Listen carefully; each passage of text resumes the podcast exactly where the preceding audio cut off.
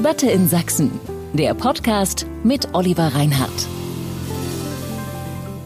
Der Osten. Was ist das überhaupt? Was macht den Osten aus? Was macht die Menschen hier aus? Was charakterisiert sie? Und wer legt das eigentlich fest? Viele Kritiker am Zustand der deutschen Einheit sagen, 33 Jahre nach dem Beitritt wird das Bild des Ostens noch immer vom Westen bestimmt. Warum? Weil in Politik, Wissenschaft, Wirtschaft und Medien immer noch westdeutsche dominant sind. Und deren Bild des Ostens sei zumeist das des anderen Deutschlands, also eines Deutschlands, wo die anderen Deutschen leben, also jene Deutschen, die anfälliger sind für Populismus, Demokratiefeindlichkeit, Radikalismus, Verschwörungsmythen und so weiter. Diese These in Kurzform, im westdeutsch geprägten Bild des Ostens tragen die Ostdeutschen die Hauptschuld an allen gesellschaftlichen Verwerfungen. Der Osten, das ewige Opfer des Westens? Fragezeichen. Das ist das Thema meines heutigen Podcasts aus der Reihe Debatte in Sachsen. Mein Name ist Oliver Reinhardt. Ich bin stellvertretender Feuilletonchef der Sächsischen Zeitung und von sächsische.de. Und ich war schon lange nicht mehr derart gespannt auf ein Streitgespräch wie heute. Bei mir vor dem Mikrofon ist nämlich der Leipziger Literaturwissenschaftler Dirk Oschmann, der das zurzeit meist diskutierte Buch zum Thema geschrieben hat mit dem provokanten Titel Der Osten, eine westdeutsche Erfindung ohne Fragezeichen. Herzlich willkommen in Dresden, Herr Oschmann. Schönen guten Tag, Herr Reinhardt. Und ihm gegenüber sitzt ebenfalls ein ausgewiesener Kenner der Ostdeutschen, dessen analytischer Blick auf die Gesellschaft seit Pegida deutschlandweit bekannt und gefragt ist. Er ist Theologe und seit DDR-Zeiten Bürgerrechtler, einmal Bürgerrechtler, immer Bürgerrechtler. Er war Leiter der Sächsischen Landeszentrale für politische Bildung und sitzt seit ein paar Jahren für die SPD im Landtag. Ein herzliches Willkommen auch Ihnen, Frank Richter. Schönen guten Tag. Mit Ihnen beiden wäre jetzt zumindest mal die Diskurshoheit über dieses Streitgespräch weitgehend in ostdeutscher Hand. Ich bin ja nur der Moderator. Ich als einziger Quotenwessi hier in der Runde habe aber auch Fragen, Auffälligkeiten, die mir, die mich eigentlich seit Jahren bewegen. Ähm, es ist zum Beispiel so, dass ich seit 26 Jahren, die ich jetzt hier in Dresden und in Sachsen lebe, ähm, immer wieder mitbekomme und erlebe, dass wenn hier Besonderheiten vorkommen und geschehen, die medial natürlich auch transportiert werden, bei Wahlen, bei Demonstrationen, dann kriege ich immer wieder zu hören von meiner Familie, von meinen Freunden im Westen, aber was ist denn eigentlich da bei euch im Osten los? Und ich sage dann immer, ähm, interessiert euch das wirklich? Dann schlagt doch nach. Google ist euer Freund. Guckt einfach mal im Internet und ihr werdet ganz, ganz viele Informationen finden, was hier anders war, was hier anders ist und warum das anders ist. Es gibt dafür nämlich Gründe. Und das stört mich immer wieder, dass ich denke, was ist denn daran so schwierig? Interessiert es euch wirklich? Ähm, wenn ja, warum informiert ihr euch nicht? Ich musste auch konstatieren, bis in meine Familie, meinen Freundeskreis hinein, obwohl die mich seit Jahren immer wieder besuchen. Es gibt eine große, ein großes Nichtwissen bis hin zur Ignoranz im Westen gegenüber dem Osten. Wie nehmen Sie das eigentlich wahr, Herr Oschmann? Wie erleben Sie das an der Universität Leipzig, die ja sehr, sehr auf, als sehr, sehr aufgeschlossen gilt, die ja offen ist für Menschen aus allen möglichen Regionen Deutschlands und der Welt? Ähm, wie sieht es aus mit den Studentinnen und Studenten da? Was wissen die Ihrer Meinung nach? Wie erleben Sie das von dem Osten außerhalb Leipzigs? Das ist gar nicht so leicht zu beantworten, weil ich natürlich im Wesentlichen in Lehrzusammenhängen mit den Studierenden zu tun habe. Ich weiß nicht in der Regel, wer vor mir sitzt, woher die kommen. Das hört man auch nicht mehr, weil die in der Regel keinen Dialekt mehr sprechen, egal woher sie kommen. Es ist eine sehr bunt zusammengesetzte Studentenschaft, die ostdeutsch ist, westdeutsch ist, die aber auch international ist und wo das Thema zunächst an der Oberfläche sichtbar keine Rolle spielt, sondern mhm. da muss man dann schon mit den Studierenden ins Gespräch kommen.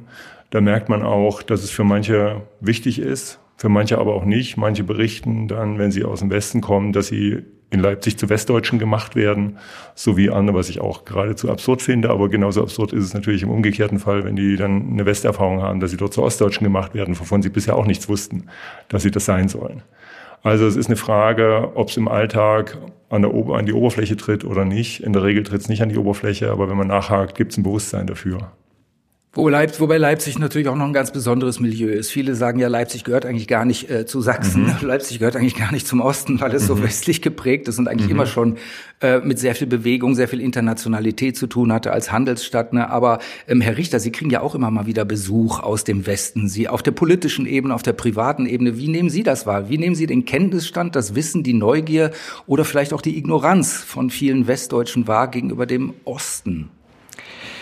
Ich darf vorausschicken, dass es mir, das mag jetzt arrogant klingen, es ist aber nicht so gemeint, ziemlich egal ist, ob sich jemand für mich und den Osten interessiert oder nicht. Also mein Selbstbewusstsein hängt nicht davon ab, dass die Westdeutschen sich jetzt dauernd für mich interessieren oder für den Osten interessieren. Also das freut mich, äh, wenn jemand kommt und fragt, aber es stört mich auch nicht. Ich habe auch selber drei Jahre lang im Westen gelebt und habe zunehmend dann dort den Eindruck bei mir reflektiert. Vielleicht musst du dich ja mehr für Spanien oder Frankreich interessieren als äh, für die ehemalige DDR oder so. Also ich sehe das im Prinzip sehr entspannt, was mich persönlich betrifft, was ja überhaupt nicht ausschließt, dass die, die harten äh, Konfliktlinien, die Herr Oschmann in seinem äh, Buch aufgemacht hat, nicht wichtig wären. Die sind wichtig. Da können wir, müssen wir, glaube ich, drüber diskutieren. Ich darf mal eine äh, Facette ins Gespräch bringen, äh, die ich erst seit einigen Jahren reflektiert habe. Ich bin sehr sehr oft in meiner alten Funktion auch äh, nach Westdeutschland eingeladen worden, Direktor der Landeszentrale, erzählen Sie uns doch mal bitte, was ist da im Osten los? Und ich habe Unterschiede festgestellt. Äh, in Frankfurt am Main ist es mir sehr schwer gefallen, die Gefühlslage der Menschen im Osten zu erklären, um ein Beispiel zu nennen. Wissen Sie, wo es mir am leichtesten gefallen ist? Im Saarland. Die Saarländer, ganz im Westen des Westens, sagten mir dann, das kennen wir, das Gefühl. Wir sind so ein bisschen am Rand, wir sind später dazugekommen, wir sind so kulturell ein bisschen anders geprägt. Wir Sehr sind gelitten ärmlich. unter Strukturwandel mit Massenarbeitslosigkeit Strukturwandel. und so weiter. Ne? Gefühlslage des Ostens im Saarland zu erklären, war für mich kein Problem.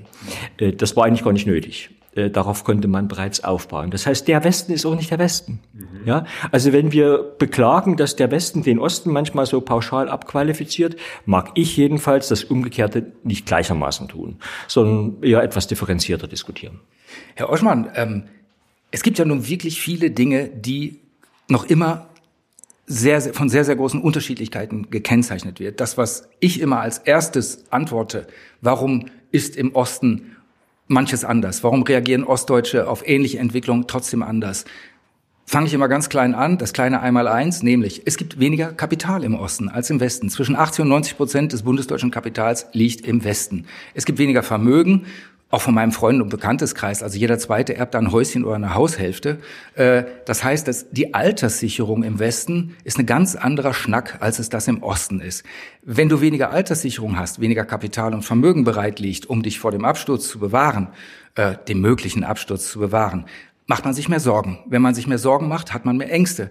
Wenn man mehr Ängste hat, wird man schneller wütend und riecht sich schneller auf, als wenn man weniger Absicherung seiner Existenz hat. Wie würden Sie denn diese Bilanz ungefähr ziehen? Angleichung und Repräsentanz nach 33 Jahren, Herr Oschmann. Also ich will zunächst noch etwas erzählen, was zu dem Saarland-Beispiel passt, nämlich dass mir eine Freundin, äh, die aus Franken kommt, gesagt hat, sie würde sich in Franken so fühlen, weil sie eben in Bayern ist. Ja, das Verhältnis von Bayern und Franken ist ja ähnlich disproportional wie das, was Sie jetzt beschrieben haben. Äh, das fand ich sehr lustig und das gibt es natürlich in ganz vielfältigen Konstellationen. Was dieses Angleichungsproblem betrifft, so würde ich sagen, das ist zumindest meine Wahrnehmung. Und das ist ja ein Thema, das mich erst die letzten vier, fünf Jahre tatsächlich akut beschäftigt, weil ich immer wieder gefragt worden bin, im Vorfeld und im Umfeld der Jubiläen selber mal mich öffentlich dazu zu äußern. Aber 1990 war, glaube ich, die Anerkennung der Differenz überhaupt kein Problem. Ja, und das haben, haben alle hingenommen und alle sind auch offenen Auges darauf zugegangen und auch mit großer Lust damit anzupacken und sich da mit einzubringen und sich auch zu engagieren und vielleicht auch diese Differenz zu verringern. Seit 2010 habe ich das Gefühl, dass sich ähm, die Leute zunehmend Sorgen darum machen, dass diese Differenz nicht verringert wird, sondern dass sie entweder stabil als Differenz bleibt oder sogar wächst und dass der Unmut steigt, weil man das Gefühl hat, man kann sich anstrengen, wie man will. es ist nicht möglich, diese Differenz zu verringern und es ist auch nicht möglich, gleichberechtigt diese Gesellschaft mitzugestalten. Es mag in der Politik vielleicht etwas äh, günstiger aussehen, weil die demokratischen Verfahren einfach Wahlen ermöglichen, dass dann auch Landespolitik gemacht werden kann von Leuten vor Ort. Aber in den anderen gesellschaftlichen Teilbereichen hat ja diese Art von Repräsentation und Teilhabe und Mitgestaltung nicht funktioniert bisher, jedenfalls nicht so, wie man das erwarten würde. Und dadurch hat sich natürlich auch eine ziemliche Verärgerung eingestellt, bis hin vielleicht zu, äh, zu Zorn, bis hin zu einer zunehmenden Demokratieskepsis, dass man sagt, hier wird von einer Demokratie gesprochen, an der wir gar nicht beteiligt werden im angemessenen Maße, die wir gar nicht mitgestalten dürfen mit unseren Ideen. Unsere Ideen sind nicht gefragt. Und das ist etwas, was sich in den letzten zehn, zwölf Jahren nach meiner Wahrnehmung verstärkt hat und vielleicht sogar weiter verstärkt. Auch durch die Konflikte, die es gegeben hat äh, mit dem Krieg, mit der Flüchtlingskrise und mit der Energiekrise, mit anderen Zusammenhängen. Ihre Wahrnehmung, entspricht ihr das, Herr Richter? Ja, äh, Demokratie ist äh, am Ende des Tages äh, die knallharte Dominanz der Mehrheit über die Minderheit. Hm. Ja, äh, das klingt jetzt brutal. Äh, und Mehrheiten sollen natürlich auch die Minderheiten respektieren und Minderheitenrechte natürlich auch einbeziehen. Aber am Ende, ja, entscheidet im Parlament, äh, im Bundestag, äh, im Gemeinderat, wo auch immer die Mehrheit. Und wenn wir es schon auf diese Ost-West-Differenz beziehen wollen, und das ist ja das Thema Ihres Buches, ja, dann äh, gilt es, so bitter wie es ist, zunächst mal festzustellen, die Menschen im Osten sind deutschlandweit die Minderheit. Ja, und sie sind einem politischen und äh, auch ökonomischen System beigetreten, ja, weil die DDR aus welchen Gründen auch immer irgendwie am Ende war. Und die Volkskammer am 23. August war es, glaube ich, entschieden hat, wir treten der Bundesrepublik bei. Gysi hat damals gesagt, das ist nichts mehr und nichts weniger als die Aufgabe des Staates. Ja, die DDR hat ein Alleinstellungsmerkmal im Bereich des sowjetischen Imperiums. Der einzige Staat, der seine Existenz aufgegeben hat. Ja, alle anderen haben im Zusammenhang des äh, Untergangs des sowjetischen Imperiums ihre nationale Souveränität mehr oder weniger wiedergewonnen. Die haben eine andere Story. Mhm. Ja, ähm, das sage ich alles nicht gern. Und das entschuldigt auch nicht die Verwerfungen, die Sie zu Recht beschreiben. Ja, mhm. aber es ist die für manche tatsächlich brutale Realität einer demokratisch strukturierten Gesellschaft. Ich würde noch einen Unterschied gerne anbringen. Also äh, das, was Sie schreiben, äh, so sympathisch und vermitteln Sie mir jetzt hier gegenüber sitzen, Herr Oschmann, so hart und unvermittelt sind ja Ihre Formulierungen im Buch manchmal. Ne? Also das ist ja wirklich manchmal auf die Spitze getrieben. Mhm. Da heißt es, glaube ich, äh, der Totalausschluss aus der Teilhabe in der Bundesrepublik. Ich zitiere jetzt mhm. aus der Erinnerung. Nein, nein, nein, nein. Also wenigstens im politischen Bereich kann man das nicht sagen. Alleine durch die Tatsache, dass etwa Sachsen, das von Ihnen am intensivsten beobachtete Land, durch den Bundesrat qua föderale Struktur mit Bestimmungsmöglichkeiten in der Bundesrepublik auch auf die Bundespolitik hat, äh, widerlegt zumindest im politischen Bereich diese radikale Aussage. In anderen Bereichen, etwa in der Wissenschaft, wo Sie sich viel besser auskennen als ich, wo ja auch die Überschichtung äh, quasi mhm. durch Westdeutsche ganz dominant ist, ja, mag das anders sein. Aber auch hier würde ich ein bisschen mehr Differenzierung anmahnen. Faktisch stimmt sehr, sehr viel von dem, was äh, Dirk Oschmann bilanziert in seinem Buch. Ne? Wir haben dieses Ungleichgewicht nach wie vor. Wir haben nach wie vor eine mangelnde Repräsentanz in der Politik. Also man kann jetzt ungefähr sagen, okay, ähm, 17 Millionen äh, von 83 Millionen, natürlich ist das eine Minderheit, klar.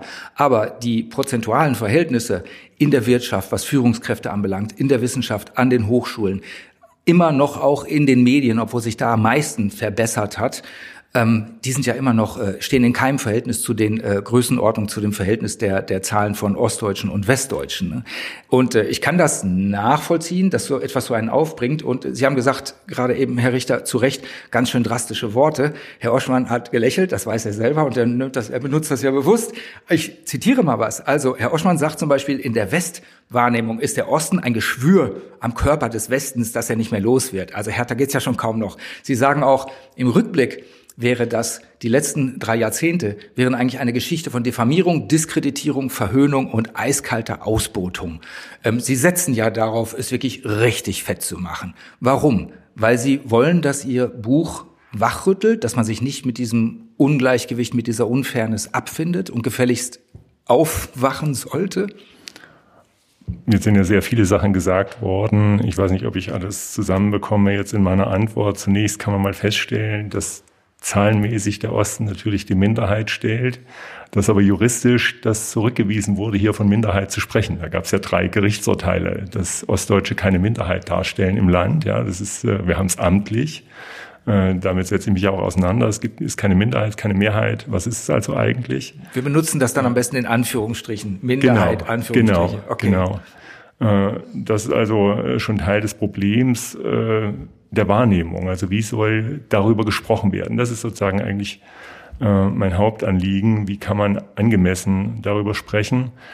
Dann würde ich auch sagen, in der Politik, da haben Sie recht und das sage ich aber auch, in der Politik gibt's ein besseres Verhältnis, eine bessere Relation. Da gibt es die möglichen äh, Möglichkeiten zur Mitgestaltung und zur Teilhabe und zur Einwirkung. Gleichzeitig, wenn man mit dem Stab des Ostbeauftragten spricht, sind die da doch ziemlich desillusioniert, was ihre Handlungsmöglichkeiten anbetrifft. Es ging dann äh, beispielsweise um Mecklenburg-Vorpommern, dass Frau Schwesig verkündet hat, wie stolz sie sei, dass jetzt 50 Prozent ihrer Mitarbeiter aus dem Osten kommen, wo es doch eigentlich 80 Prozent sein müssten. Also man sieht, wie schwierig die Relationen äh, immer noch sind und das werden Sie mit Ihren eigenen Zahlen äh, noch viel besser kennen.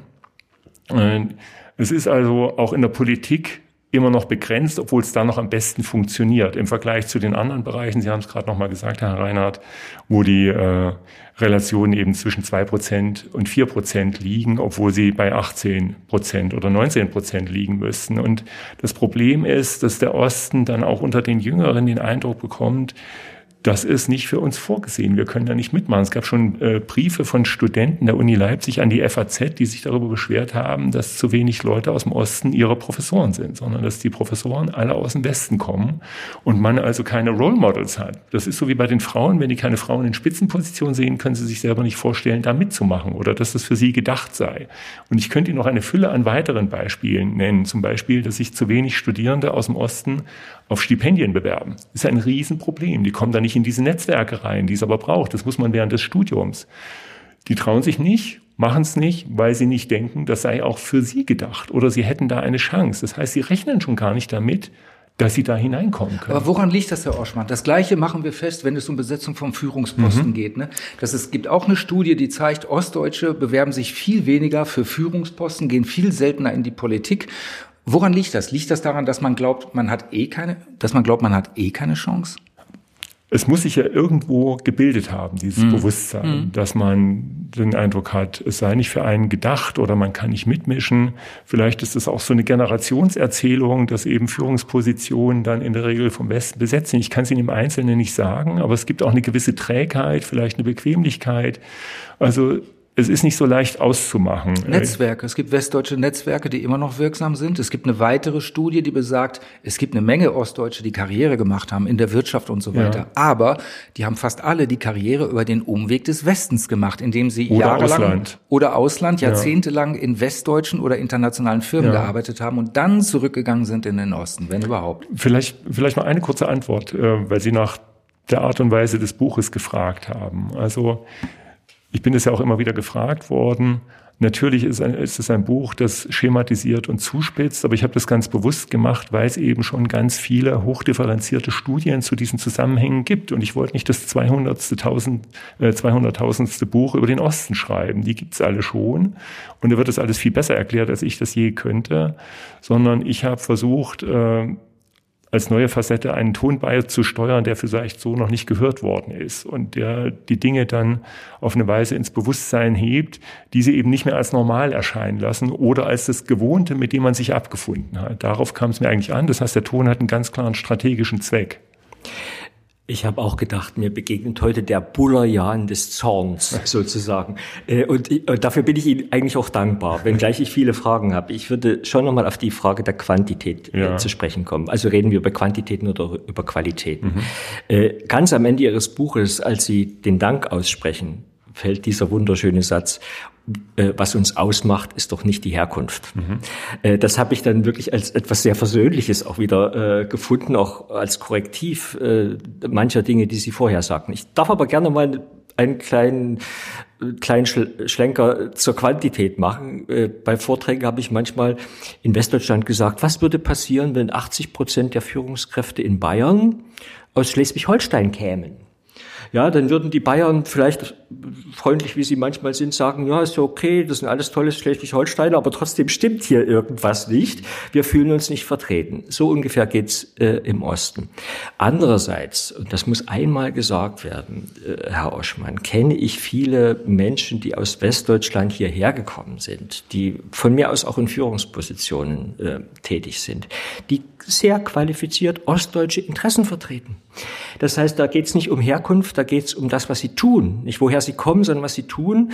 Und die dürfen wir nicht völlig aus dem Blick verlieren, wenn wir das von Ihnen angesprochene Thema zu schnell personalisieren oder gar moralisieren, tun wir ganz bestimmt vielen Unrecht.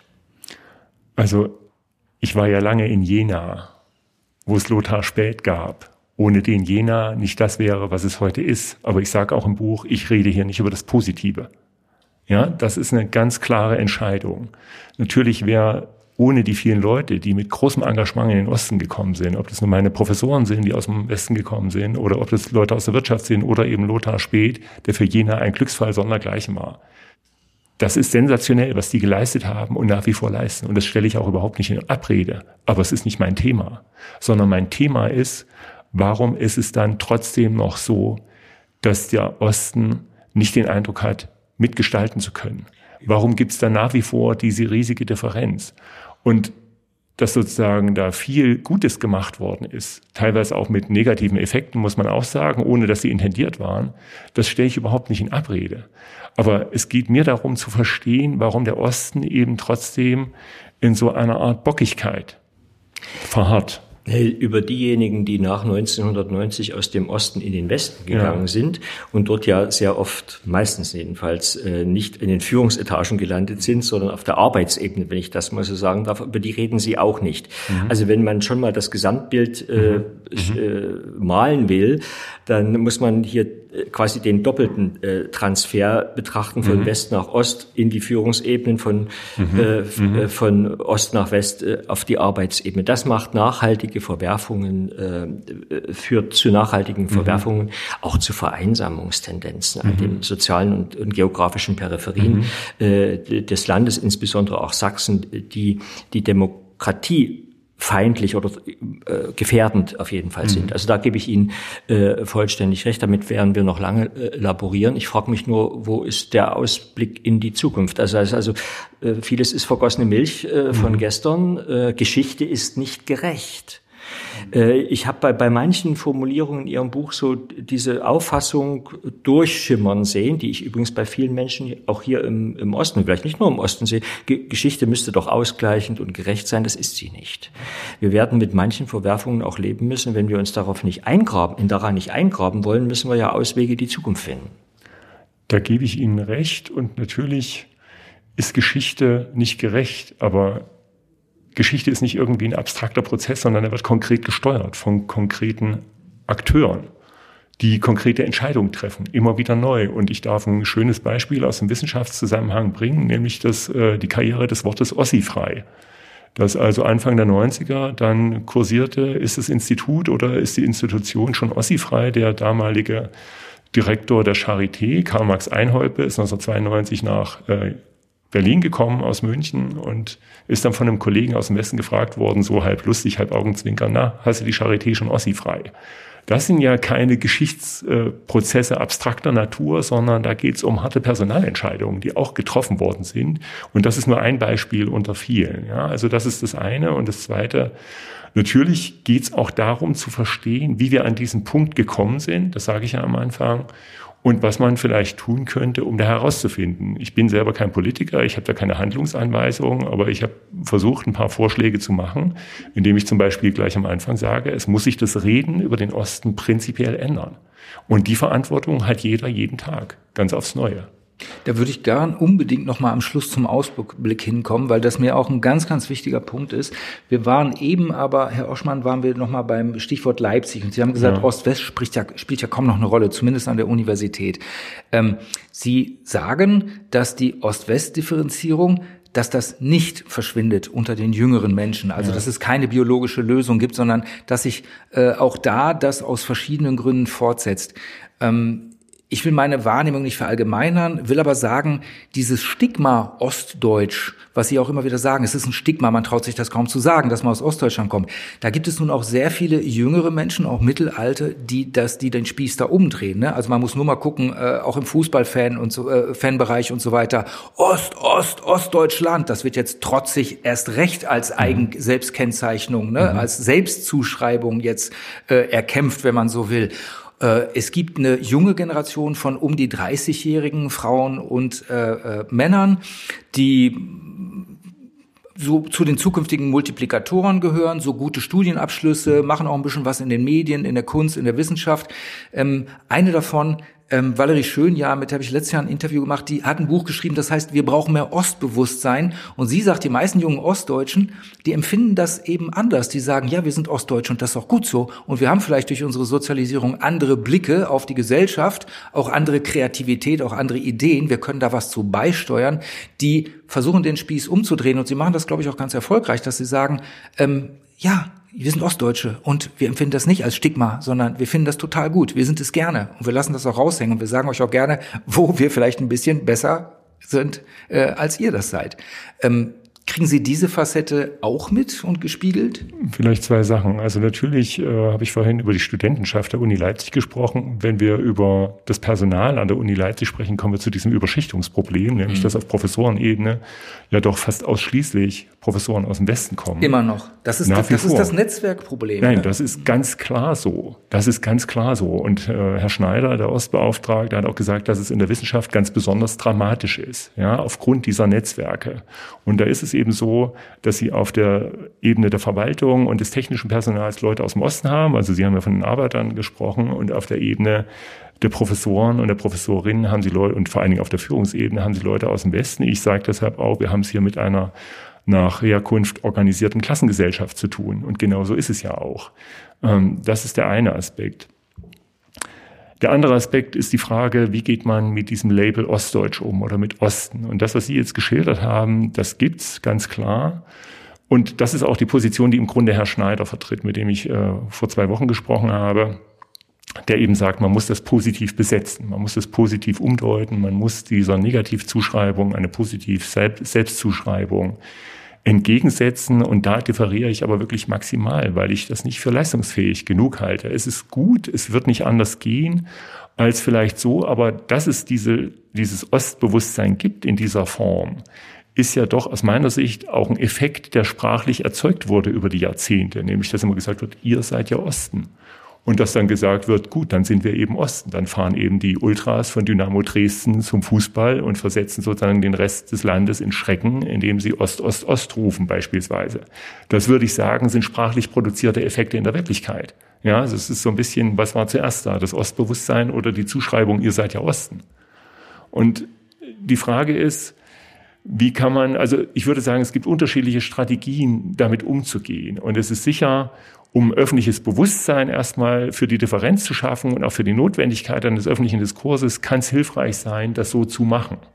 Ja, und zu sagen, das ist es eben. Es gibt auch Journalisten, die das äh, machen. Alexander Osang beispielsweise macht das so und auch andere, die gehen offensiv damit um. Das muss jeder für sich selber entscheiden und jeder macht ja auch oder hat ja auch andere Erfahrungen gemacht damit. Also es gibt natürlich auch, und ich bekomme auch viele Zuschriften, die extreme Diskriminierungserfahrung, wo die Leute dann sagen, na, das thematisiere ich besser nicht. Ich kann eine Diskriminierungserfahrung äh, beibringen, äh, über die ich dann später gelacht habe, aber wenn es sein darf. Vor zwei oder drei Jahren ruft ein Bielefelder äh, Meinungsforschungsinstitut bei mir an, wie ich denn über die Corona-Maßnahmen der Regierung denken würde. Und äh, ob ich denn antworten möchte, ja, habe gesagt, okay, ich habe gerade Zeit, ich antworte. Und dann fragte mich diese junge Dame da aus Bielefeld, ob ich in Deutschland geboren sei, im EU-Ausland geboren sei, im Nicht-EU-Ausland geboren sei äh, oder irgendwo anders auf der Welt. Und ich habe ihr gesagt, wissen Sie, ich bin ja in der DDR geboren. Äh, die Antwort der jungen Dame, der jungen Dame lautete, ja, das habe ich hier auf dem Zettel nicht. Da habe ich gesagt, wissen Sie, dann ist das Gespräch für uns beendet. Also wenn Sie, wenn Sie nicht mal mein Geburtsland, mhm. ja, äh, da auf Ihrem Zettel haben, dann bin ich für Sie offenbar nicht interessant. Ja, also äh, für diese junge Dame war äh, die, mit der Wiedervereinigung die DDR quasi ausgelöscht. Mhm. Das mag ich ihr gar nicht zum Vorwurf machen. Wahrscheinlich hat ihr Professor in Bielefeld da irgendwie mhm. daran ge äh, gearbeitet, aber das, äh, ich habe mich gewehrt. Ja, und habe hab gerade durch gesehen, diese ja. Erfahrung auch vielleicht ein Stückchen Selbstbewusstsein mhm. entwickelt. Übrigens, interessanterweise habe ich mich lange überhaupt nicht mit dem Begriff Ostdeutsch identifizieren wollen. Mhm. Ich bin die erste Hälfte meines Lebens Bürger der DDR gewesen. Ich habe diesen Staat DDR abgelehnt, aber ich war Bürger der DDR. Und die zweite Hälfte Bürger der Bundesrepublik. Ostdeutsche sind als Spezies, glaube ich, erst nach 1990 äh, gesichtet worden, weil sie halt eine bestimmte gemeinsame Erfahrung gemacht haben. Aber wie kommen wir da, wie kommen wir da raus? Also Sie äh, setzen ja mehr auf objektive Umstände, die anders organisiert werden müssten. Äh, die andere Seite sozusagen die subjektive äh, Selbstbehauptung, mhm. zu der würde ich ehrlicherweise vorrangig äh, äh, plädieren, für die würde ich plädieren, schon weil ich nicht will, weil ich dieses Wort Ostdeutsch nicht den Rechten überlassen möchte. Mhm. Und dort sehe ich eine riesengroße Gefahr. Äh, insbesondere die AfD und andere haben sich das geholt. Vollender der Und das Wende. finde ich furchtbar. Ja, ja, äh, da müssen Sie auch aufpassen, Herr Oschmann, dass Sie nicht Stichwortgeber möglicherweise für Leute werden, die äh, äh, von denen Sie ganz bestimmt nicht Stichwortgeber sein wollen. Aber ein bisschen habe ich manchmal bei der Lektüre Ihres Buches diese Gefahr vorgesehen. War Ihnen das bewusst, dieser Gedanke, von wegen Stichwortgeber möglicherweise sein können, Angst auf also Beifall von der falschen ich Seite? Hoff, ich habe hoffentlich ein Buch geschrieben, das von keiner Seite vereinnahmt werden kann. Ja, das ist, glaube ich, ein ganz wichtiger Punkt. Und was ich von der AfD halte, das habe ich öffentlich immer wieder kundgetan, nämlich gar nicht. Ich, ich mache ihn nicht. Ich sagte nur, gefährliche Partei. Mm, mm, mm. Äh, aber äh, natürlich muss man sozusagen auch mit dem äh, terminologischen Zusammenhängen sich auseinandersetzen. Äh, also man kann sozusagen Wörter wie Ostdeutsch nicht umgehen, man kann Wörter wie Herkunft nicht umgehen, man kann Wörter wie Heimat nicht umgehen, wenn man, das sind alles hochproblematische Wörter, wenn man sozusagen sich mit diesem Phänomen auseinandersetzt. Dass es dünnes Eis ist, ist klar. Und dass man da auch scharf dagegen vorgehen muss, ist auch klar. Also ich glaube nicht, dass wir da im Dissens sind. Interessant ist ja, da waren Sie sich, glaube ich, auch einig selber. Ähm was die Analyse anbelangt, ne, die Unterschiedlichkeiten, die faktischen, das ist ja, ähm, wie haben Sie es genannt, eben so ein bisschen lauer Kaffee oder sowas, das ist ja alles nun wirklich seit längerer Zeit bekannt. Trotzdem ist Ihr Buch ja ein wahnsinniger Erfolg. Ich glaube, nach wenigen Wochen vierte Auflage über siebte. kein, siebte jetzt inzwischen. Mhm. Hoppla. Es wird über kein Buch gerade so viel diskutiert. Wir diskutieren mit. Es wird übrigens auch am kontroversesten diskutiert innerhalb Ostdeutschlands. Mhm. Das fällt mir auf. Die schärfsten Kritiken, die kommen von Ostdeutschen, also mhm. Journalisten und oder auch Frau Geipel, die eine mhm. Philippika gegen dieses Buch in der Welt geschrieben mhm. hat, mhm. äh, wo man auch gemerkt hat, auch da geht es sehr tief ins Persönliche rein. Äh, ich erkläre mir das zum Beispiel so, dass ihr Buch deswegen so vehement einschlägt, weil es ein tatsächlicher Indikator für eine Unzufriedenheit und Marginalisierungsgefühl ist, was ja real existiert, hier was vorhanden ist, was aber ganz oft unterschwellig ist, weil man es wegdrückt, weil es einem vielleicht selbst ein bisschen peinlich ist, sich so zu fühlen. Sie legen also den Finger in die Wunde. Das, so erkläre ich mir den Erfolg. Nun ist das immer sehr wichtig, den Finger in die Wunde zu legen, aber wer einen Finger in die Wunde legt, der bohrt natürlich auch die Wunde wieder auf, der behindert den Heilungsprozess. Das ist ja ein Preis, den man dafür zahlen muss. Und der scheint Ihnen ja offenbar ein angemessener, fairer Preis zu sein für das, was Sie erreichen wollen. Das finde ich erstmal ganz wichtig, dass man, also ich habe das auch schon in anderen Zusammenhängen gesagt, das ist mir auch vorgeworfen worden, ich würde irgendwelche Mauern wieder hochziehen oder irgendwelche Gräben aufreißen. Nein, ich habe nur mal versucht, in aller Drastik die Existenz dieser Gräben und Mauern zu zeigen und ein Bewusstsein dafür zu schaffen, dass man äh, sozusagen eine andere Art des Umgangs miteinander finden muss, um sie vielleicht zu überwinden, um sie einzureißen oder um sie zu überbrücken. Ähm, interessant ist tatsächlich ähm, das Phänomen, wie scharf manche Leute aus dem Osten darauf reagieren. Und das ist aber ein Indiz für etwas, was ja Jürgen Habermas angesprochen hat, äh, nämlich den Mangel an Öffentlichkeit in dem Gebiet der ehemaligen DDR es gab vor 89 nach Habermas keine Öffentlichkeit und es gab auch danach keine. in dem Sinne, dass die Medienperspektiven ja komplett westdeutsche Medienperspektiven sind, also in den überregionalen Medien. Da würde ich Ihnen zum Teil widersprechen. Ja. Frankfurter Allgemeine Zeitung, Korrespondent Stefan Locke, Ostdeutsch, Süddeutsche Zeitung, komplett Ostdeutsch, die ja. Zeit im Osten, Arne Henig, alle Ostdeutsch. Der Text von Habermas stammt aus dem Jahr 2019 und er fasst ja sozusagen eine Entwicklung der 30 Jahre vorher zusammen. Und da kann man ja doch sagen, die Perspektiven sind komplett westdeutsch. Und auch was Clemens Pollmer in der Süddeutschen geschrieben hat, ist ja im Grunde eine vollkommen inhärente Westperspektive. Also die hat er sozusagen äh, sich zu eigen gemacht, um da einen lustigen Text zu schreiben. Äh, das kann man schon sagen. Aber natürlich ist sozusagen das Aufbrechen jetzt des Diskurses im Osten auch ein Zeichen dafür, dass es diesen Diskurs in der Form nicht gegeben hat und dass der aber extrem notwendig ist, dass nämlich auch im Osten eine Fülle an Perspektiven auf diese Zusammenhänge existiert. Die ist teilweise unterschieden nach Generationen, die ist aber auch nach Milieus verschieden. Und das ist ganz wichtig, dass dieser Diskurs geführt wird. Insofern kann man ja froh sein, wenn jetzt sozusagen so viele verschiedene kritische Stimmen auch kommen, dann ist doch mit dem Buch was erreicht, nämlich dass wir hier sozusagen in einen Verständigungsprozess eintreten. Und so kann man es ja auch betrachten, nämlich dass das Buch einen offenbar notwendigen Neuverständigungsprozess vielleicht einleiten kann. Ich will ja gar nicht selber dazu sagen, aber den Eindruck habe ich, dass die Leute ins Reden und ins Nachdenken kommen, und zwar so oder so. Und offenbar ist es ein Buch, zu dem man sich nicht neutral verhalten kann, wenn man mhm. aus Deutschland kommt. Ein Vorwurf, der Ihnen gegenüber ja. geäußert äh, wird, immer mal wieder ist, äh, indem Sie dem Westen quasi die das Gros der Verantwortung oder in der Zuspitzung die Alleinverantwortung für sämtliche Verwerfungen und Unebenheiten äh, und äh, Brüche ähm, im Osten äh, zuschieben, dass sie damit den Ostdeutschen selbst, die Ostdeutschen selbst sozusagen aus der Verantwortung nehmen ähm, eine Bekannte von mir, Ostdeutsche, hat gesagt, das ist irgendwie so eine komische, für sie eine Übernahme so einer kolonialen Perspektive, nach dem Motto, die Ostdeutschen äh, sind noch nicht mal dazu in der Lage, ihre eigenen Verwerfungen selbst zu verantworten.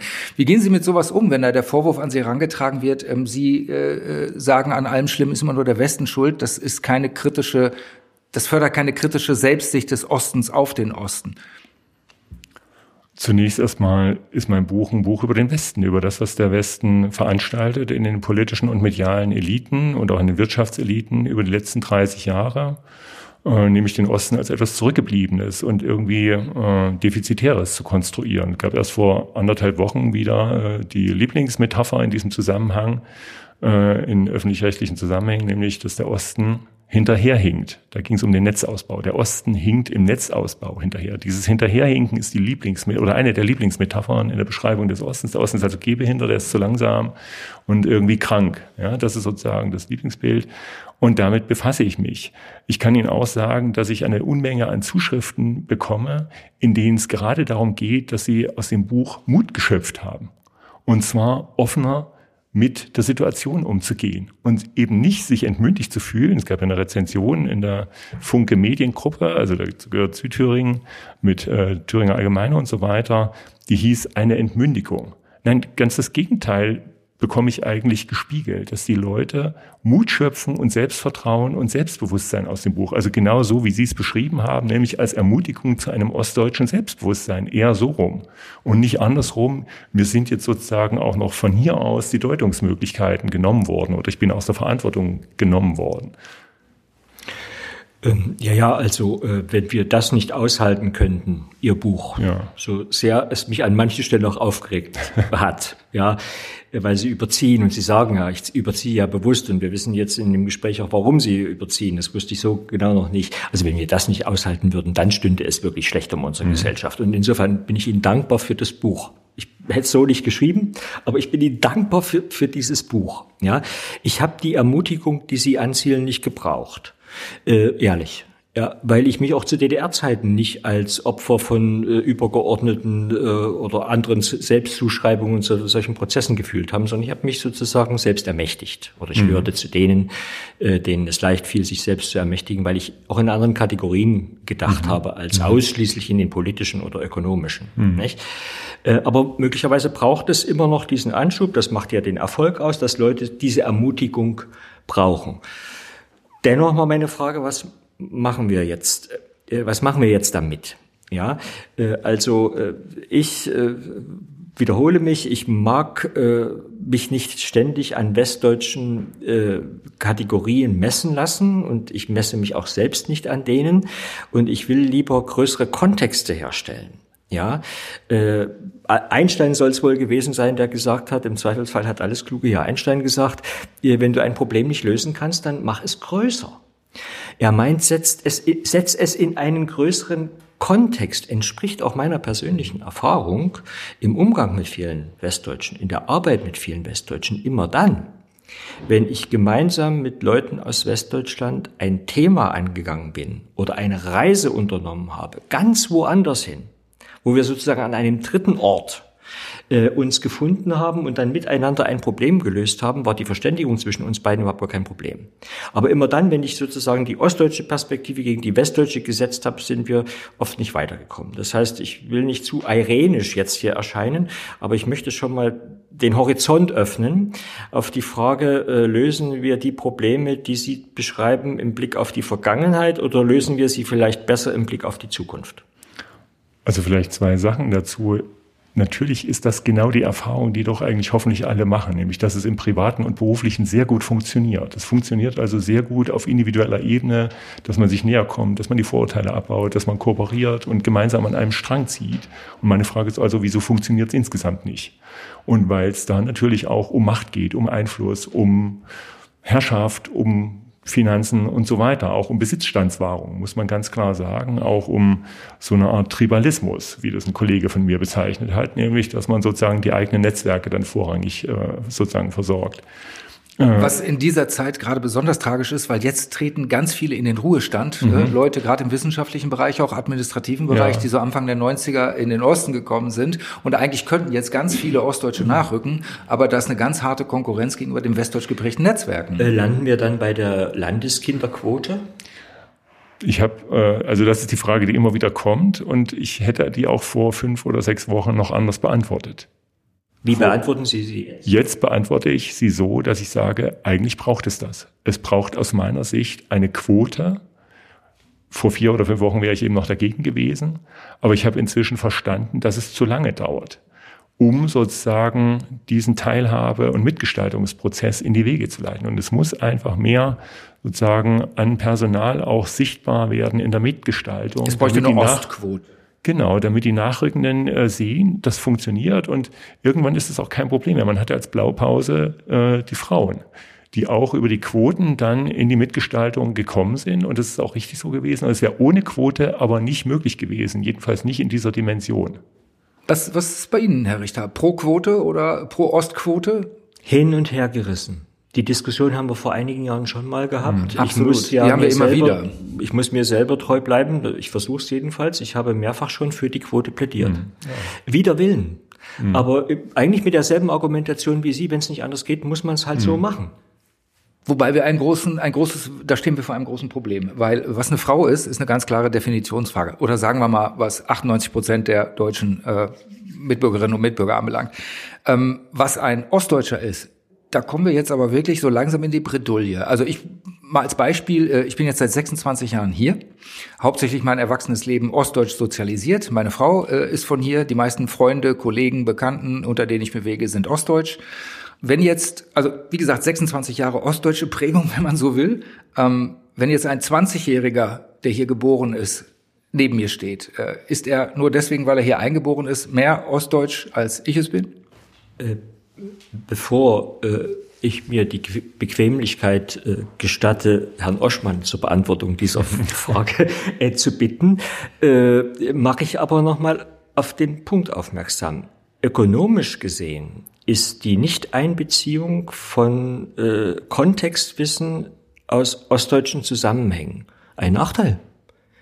Also man kann das auch ganz brutal ökonomisch argumentieren. Also wenn eine Firma in einer bestimmten Region reüssieren will, dann wird sie so klug sein, auch Leute einzubeziehen bis in die Spitzenfunktionen hinein, die nicht nur ökonomisches oder technisches, sondern auch soziales Kontextwissen äh, verfü äh, verfügen.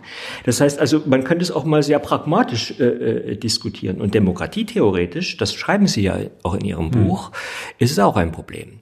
Wenn Menschen auf Dauer sich durch Nichtrepräsentanz äh, dem Demokrat Demokratischen gegenüber entfernen oder noch nie dort angekommen sind, sei es mhm. wie sei, mhm. dann haben wir auch äh, politisch, demokratietheoretisch ein Problem, das sich auch im Wahlverhalten äh, widerspiegelt. Mhm. mhm. Das heißt, äh, wie wir es lösen, ist noch die andere Frage. Aber dass wir es lösen müssen, das ist keine Frage. Herr Oschmann, wie kann man es definieren? Wer ist Ostdeutsch? Was ist Ostdeutsch? Wenn es um so etwas geht wie Stellenbesetzung, Ostquote. Also es gibt ja verschiedene äh, Vorschläge auch schon dazu, etwa von äh, Herrn Kollmorgen, der gesagt hat. Der Soziologe, also, der Soziologe äh, aus äh, Zittau. Genau. Görlitz. Der, der gesagt hat, also eigentlich doch die, seiner Meinung nach, die hier geboren wurden im Osten und die die Hauptphase ihrer Sozialisation hier verbracht haben, das heißt Kindheit und Jugend. Natürlich wird es Streitfälle geben oder Grenzfälle, aber da würden sich sicher auch Lösungen finden lassen. Und ich schreibe ja auch im Buch zwei Dinge. Erstens, das kategoriale Privilegiertsein verliert ein Westdeutscher auch im Osten nicht. Das ist das eine. Und das zweite ist, dass die allgemeine Wahrnehmung doch ganz klar ist, wer Ostdeutscher ist. Ja, das ist sozusagen für jeden klar, wer Ostdeutscher ist. Da muss man nicht groß nachdenken. Es gibt sozusagen eine hohe Substantialisierungsrate bei diesem Begriff. Und natürlich wird man das irgendwie juristisch festlegen müssen, dass man eine klare Handhabe hat, dass es eben diese Grenzfälle nicht gibt. Aber wenn Sie jetzt sagen, was macht ein 20-Jähriger, dessen Eltern aus dem Westen gekommen sind, er aber die ganze Zeit hier gelebt hat, ich will das gar nicht festlegen. Nee, nee, ein 20-Jähriger, dessen Eltern aus dem Osten kommen, also der natürlich in der so. Kindheit ostdeutsche so. Mentalität und Prägung und Erfahrungen okay. und Geschichten und Erzählungen mitbekommt, die ihn ja auch ausmachen, Ach im so. Gegensatz zu mir. Ich dachte, Sie meinen eher das Beispiel, dass die Eltern vor 25 Jahren in den Osten gekommen sind und der ist jetzt hier im Osten groß geworden. Wenn ich an die juristischen Auseinandersetzungen ja. denke, die dann aber eventuell entstehen ja, können, wird mir Angst und Bange. Das glaube ich. Also das, äh, darf ich noch mal ein ganz anderes Momentum reinbringen, was so gar nicht zu den harten Fakten äh, äh, gehört, aber vielleicht auch hilfreich sein könnte. Es wird selten darüber gesprochen, wie es dazu gekommen ist, dass der 3. Oktober der Nationalfeiertag geworden mhm. ist. Ich kenne überhaupt gar kein vernünftiges Argument. Außer der. Tatsache, dass der 3. Oktober vier Tage vor dem 7. Oktober lag.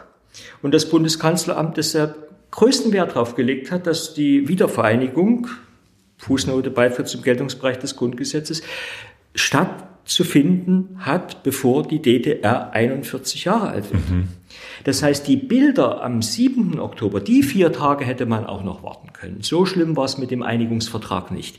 Die vier Tage hätte man noch warten können und am 7. Oktober als Tag der Wiedervereinigung wären ganz andere Bilder vor dem Brandenburger mhm. Tor entstanden.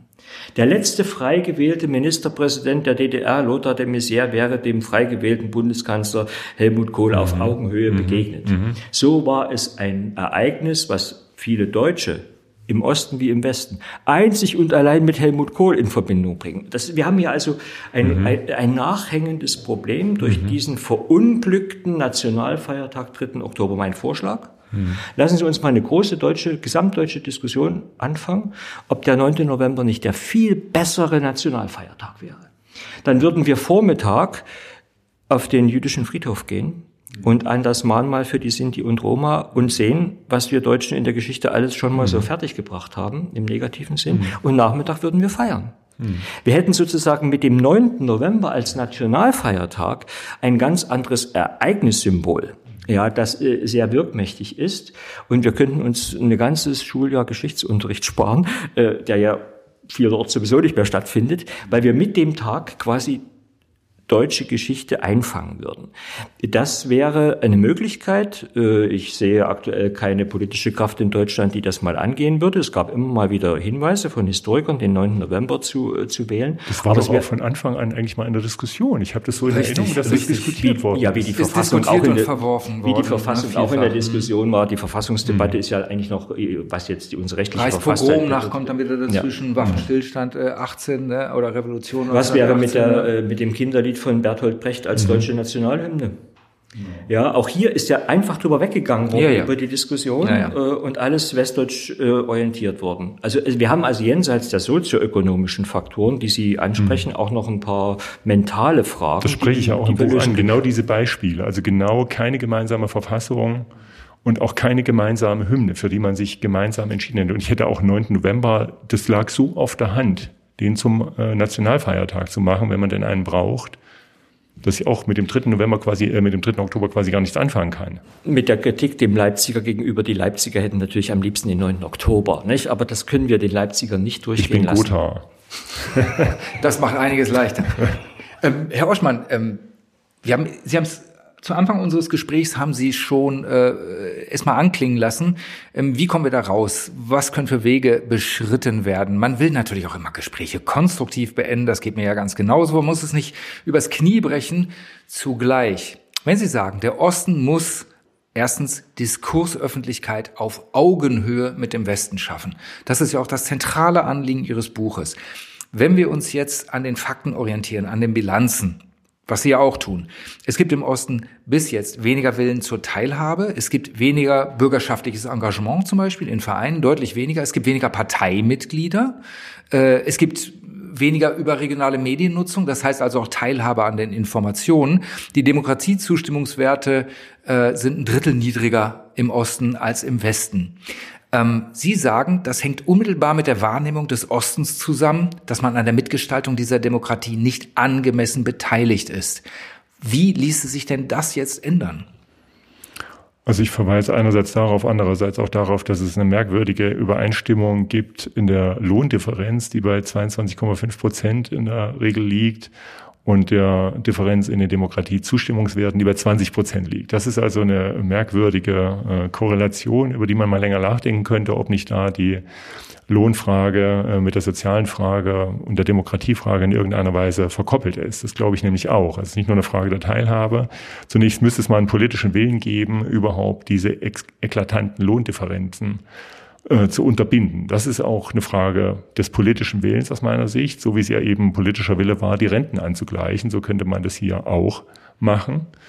Äh, und dann muss natürlich sich radikal das Reden über den Osten ändern, nämlich in einer differenzierten Weise. Sie haben vorhin das Beispiel gebracht mit Bayern, äh, die dann plötzlich von Schleswig-Holstein reagiert, äh, regiert werden. Man würde auch nicht sagen, Bayern und Schleswig-Holstein ist ja einfach nur Westen. Nein, das eine ist Bayern, das andere Schleswig-Holstein. Und das kann man doch für den Osten genauso in Anspruch nehmen, dass man sagt, Sachsen ist Sachsen und Thüringen und Brandenburg sind eben Thüringen und Brandenburg. Und dann gibt es noch Mecklenburg-Vorpommern und Sachsen-Anhalt. Das heißt, man kann viel differenzierter reden. Oder man kann, wie Frau Baerbock, wenn sie von deutscher Geschichte redet, eben davon reden, dass hier nach 1945 ja eine geteilte deutsche Geschichte war und nicht nur einfach von bundesdeutscher Geschichte reden. Aber das, das heißt, passiert doch, Herr Oschmann. Also der, der Mecklenburger redet doch anders, äh, der redet doch über den Sachsen schon auch als etwas anderes. Und der ja, Sachsen aber die Frage redet, ist, hm. äh, die Frage ist, ob der Baden-Württemberger über den Sachsen redet und über den Mecklenburger oder einfach sagt, das ist ja bloß Osten. Denn das ist ja sozusagen das große Problem aus meiner Sicht, dass der Osten immer so als monolithischer Block der gar nicht in sich verschieden ist, wahrgenommen wird, dass die Leute in ihrer differenzierten Individualität überhaupt nicht wahrgenommen und anerkannt werden, was übrigens sonst für alle anderen gesellschaftlichen Bereiche ja eingefordert und auch geleistet wird.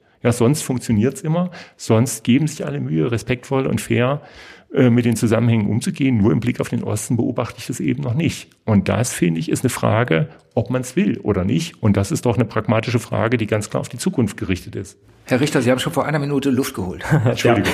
Der, äh, der, Osten muss etwas ganz Besonderes sein, dass alle so über den Osten reden. Ja, also so könnte man es ja manchmal auch wenden. Ja, also ich habe das in Ihrem Buch manchmal so äh, empfunden und gesagt, ja, okay, dann sind wir halt jetzt irgendwie die, die interessantesten von allen. Ähm, äh, und dass der Westen sich äh, so sehr am Osten abarbeitet, sagt ja auch viel über ihn. Nicht? Also er hat ja damit auch einen Spiegel über eine ganz andere Art und Weise zu leben, zu denken, zu fühlen. Und offenbar mag er sich nicht ganz so gut damit abfinden, dass, dass es da so was ganz anderes gibt. Äh, zweiter Gedanke vielleicht. Ähm, äh, wir, wir sitzen heute hier zusammen an einem Tag, an dem deutschlandweit gestreikt wird. Mhm. Ja, äh, das heißt, Verdi und andere Gewerkschaften, ich habe es jetzt gar nicht so in Erinnerung, bestreiken die Verkehrsbetriebe deutschlandweit. Ich sehe hier äh, äh, nicht von staatlicher Seite, sondern quasi aus der Arbeitnehmerschaft und aus der Gewerkschaft eine, eine deutschlandweite Solidarisierung und ein Schrei danach, so kann es nicht weitergehen. Mhm. Das, was Sie sagen, dass Demokratie und Soziales zusammengehören, ja, das ist so gesagt, dass ich Ihnen als Sozialdemokrat ganz schlecht widersprechen kann. Aber das sind die harten Fakten, die die, die Menschen eben dann auf die Straße tragen äh, mit ihrem Streik. Ich sehe da eine ganz, ganz große Chance, äh, äh, nicht in erster Linie für den Osten, sondern für äh, das Kämpfen von Arbeitnehmerinnen und Arbeitnehmern in ganz Deutschland für bessere Bedingungen. Also da machen wir es wieder, lösen wir möglicherweise das Problem, indem wir es größer darstellen. Herr Oschmann, ähm, der zweite Teil Ihrer Ihres Ausblicks ist, der Osten muss in eine öffentliche Debatte mit sich selber treten. Mhm. Worüber muss er mit sich selber reden? Ja, zum Beispiel über das, was gerade stattfindet. Ja, also Sie haben ja darauf hingewiesen, dass es scharfe Gegenrede auch gab äh, von Journalisten mit ostdeutschem Hintergrund oder auch von Publizisten wie Ines Geipel.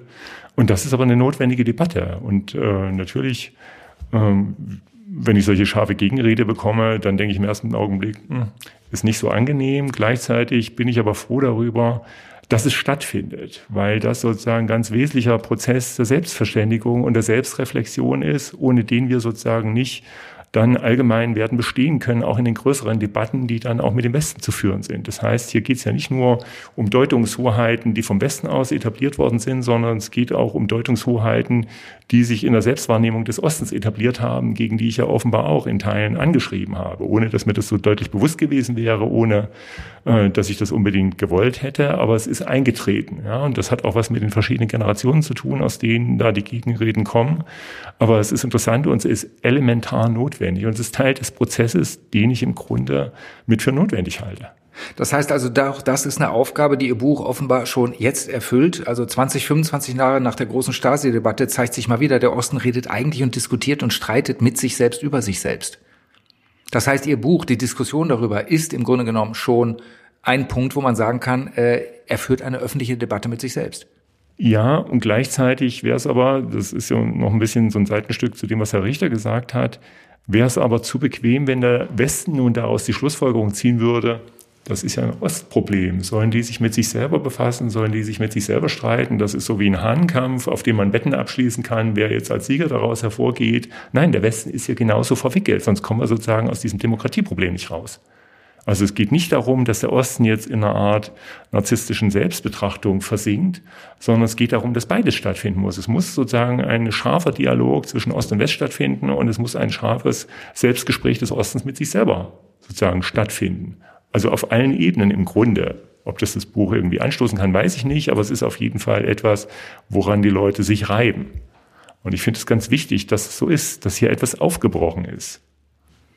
Ich bin sehr gespannt, was geschehen wird, auch im Kiel, Wasser Ihres Buches sozusagen. Vieles geschieht ja jetzt schon. Wohin uns das führt, wir werden es sehen in den nächsten Wochen, in den nächsten Monaten. Ist der Osten eine westdeutsche Erfindung? Die Antwort bleibt wohl auch eine Frage der Perspektive, wie so vieles, wie eigentlich alles. Aber wird das Bild des Ostens vom Westen dominiert? Diese Frage, die kann man ja recht eindeutig beantworten mit immer noch ja.